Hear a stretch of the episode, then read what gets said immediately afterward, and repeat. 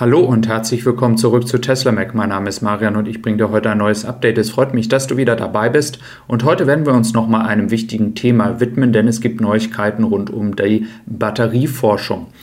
Wir wissen alle, dass Cuttle einer der größten Lieferanten von Batterien für Tesla ist. Bekannt wurde dieses Unternehmen, welches ja unglaublich schnell wächst und alleine im letzten Jahr einen Umsatzanstieg von 132 Prozent hatte, die Sparte des stationären Speichers sogar um 600 Prozent gestiegen ist.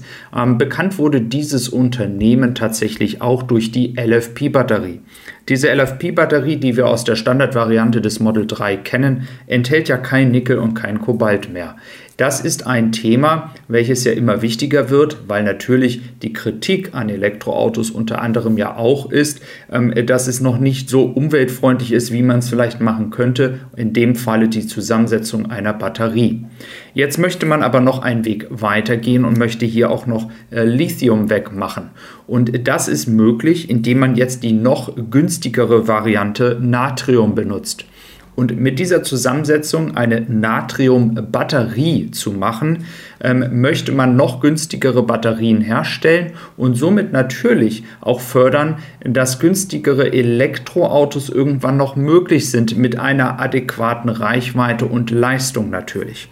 Es wird sogar noch weiter daran geforscht, eine Variante mit Natrium und Lithium zusammenzunehmen, um hier zum Beispiel auch die Nachteile im Winter und so weiter entsprechend auszuwiegen und damit eine Balance zu finden, äh, die dazu führt, dass die Leistung ähm, weiterhin stabil ist, die Ladegeschwindigkeit gut ist die Ladekurve gut ist und die Leistung, die man aus der Batterie rausziehen kann, ähm, tatsächlich so ist, äh, dass der Kunde eigentlich nur Vorteile hat. Und diese Strategie ist natürlich wichtig und ich habe auf diesem Kanal ganz, ganz oft gesagt, es ist unglaublich wichtig, dass Tesla diese guten Beziehungen zu all seinen Lieferanten hat um dann auch in Zukunft davon zu profitieren, ähm, solche Batterien einbauen zu können. Natürlich liefert Cuttle natürlich nicht nur an Tesla, sondern auch andere Autobauer. Somit kann dann auch die gesamte Elektromobilität davon profitieren. Also, wir sehen, dass die Batterie allgemein noch ein Riesenpotenzial hat. Egal welches Unternehmen daran forscht, egal welche ähm, Möglichkeiten noch entstehen in der Zukunft. Wir haben jetzt zurzeit eine Phase, in der die Batteriepreise ein wenig steigen. Ähm, es wird aber dann wieder neue Zusammensetzungen geben, die die Preise wieder weiter senken werden. Und das ist ganz, ganz wichtig, denn wenn wir mal sehen, auf Tesla bezogen, dass man noch Robotaxis haben möchte, dann ist es natürlich wichtig, so kostengünstig wie möglich zu arbeiten. Und dieses Model Q oder wie wir es auch irgendwann dann nennen werden, ist natürlich erst recht dann möglich, wenn auch noch die Batterietechnologie besser wird. Und eine LFP-Batterie in diesem Moment ist zwar schon gut, aber es muss halt noch besser werden. Ja, dann gibt es noch gute Neuigkeiten aus Grünheide, also für all diejenigen, die unterwegs sind und zwar ähm, direkt hier in Grünheide, habt jetzt die Möglichkeit, euch das entsprechend anzuschauen. Es ist öffentlich einsehbar. Vielleicht noch ganz kurz zu dem Thema Grünheide. Ähm, wir werden uns gleich nochmal die Karte anschauen, damit ihr nochmal ein Gefühl bekommt, was denn da jetzt gerade so genehmigt worden ist. Ihr seht ja auf diesem Papier, ähm, dass, wie gesagt, die Batteriefabrik jetzt hier mit drauf ist und der rote Kreis oben rechts soll wohl laut Tobias Lind nochmal ein Recyclingbereich sein. Was dann da alles recycelt wird, wahrscheinlich all das, was eben halt auf diesem Gelände anfällt. Wir haben dann sonst eigentlich nichts, was jetzt irgendeine große Überraschung ist, nichts, was wir nicht schon kennen. Natürlich noch große Flächen, die auch auf dem jetzt noch bestehenden Bereich, vor allem in der Mitte oben, natürlich noch frei sind. Und da hat natürlich Tesla noch die Möglichkeit, Expansionen stattfinden zu lassen, weitere Gebäude zu bauen. Das müssen wir mal abwarten, was Tesla hier in der Zukunft alles noch plant. Ganz kurz noch zu dem Thema der Batterie, über die ich gesprochen habe. Es gibt noch kein sicheres Zeitfenster. Ich gehe aber davon aus, dass Tesla hier vielleicht auch schon Ende des Jahres, Anfang nächsten Jahres davon profitieren könnte.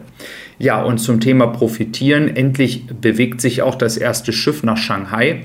Es hat sich noch nicht aktualisiert. Es ist davon auszugehen, dass die Viking Adventure heute tatsächlich in Shanghai ankommt. Es kann mittags, nachts sein, das ist noch nicht ganz klar.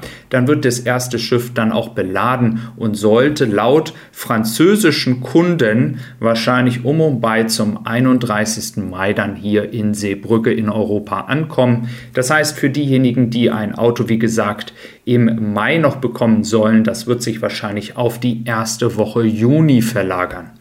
Ihr seht also, es tut sich sehr viel und als Sicherheit dann hier auch nochmal für euch, die Zahlen der Corona-Infektionen gehen auch zurück in Shanghai und wir wissen von, dem, von der Dame, die ja China, China Tesla zurzeit führt, äh, dass jetzt, wenn sie den Zeitplan eingehalten haben, auch die Produktion wieder am Limit läuft. Also nicht unteres Limit, sondern natürlich oberes. Also eine Produktion von 70.000 Autos pro Monat sollte jetzt ohne Probleme wieder möglich sein. Die ganzen anderen Lieferanten haben ja ihre Produktion auch wieder angefangen. Ähm, natürlich ist es wichtig und deswegen auch das Thema Kattel, dass Kattel in Europa auch und in den USA ja Batteriefabriken baut und Produktion und somit gehe ich davon aus, dass auch in Zukunft mit dem Model 3 und Kattel dann die Abhängigkeit von China immer geringer wird. Ja, zum Thema Supercharging haben wir hier noch was Interessantes aus Norwegen, denn hier gibt es jetzt entsprechende äh, Bekanntgabungen, ähm, dass äh, Tesla die Orte, an denen jetzt auch andere Autofahrer von anderen Marken laden können, dass hier jetzt dann auch mit Kamera beobachtet wird, wie sich das verhält, wie verhält sich zum Beispiel, gibt es Schlangen, gibt es Probleme etc. Das ist natürlich ein grenzwertiger Weg. Wir haben natürlich Kameraüberwachung an öffentlichen Plätzen.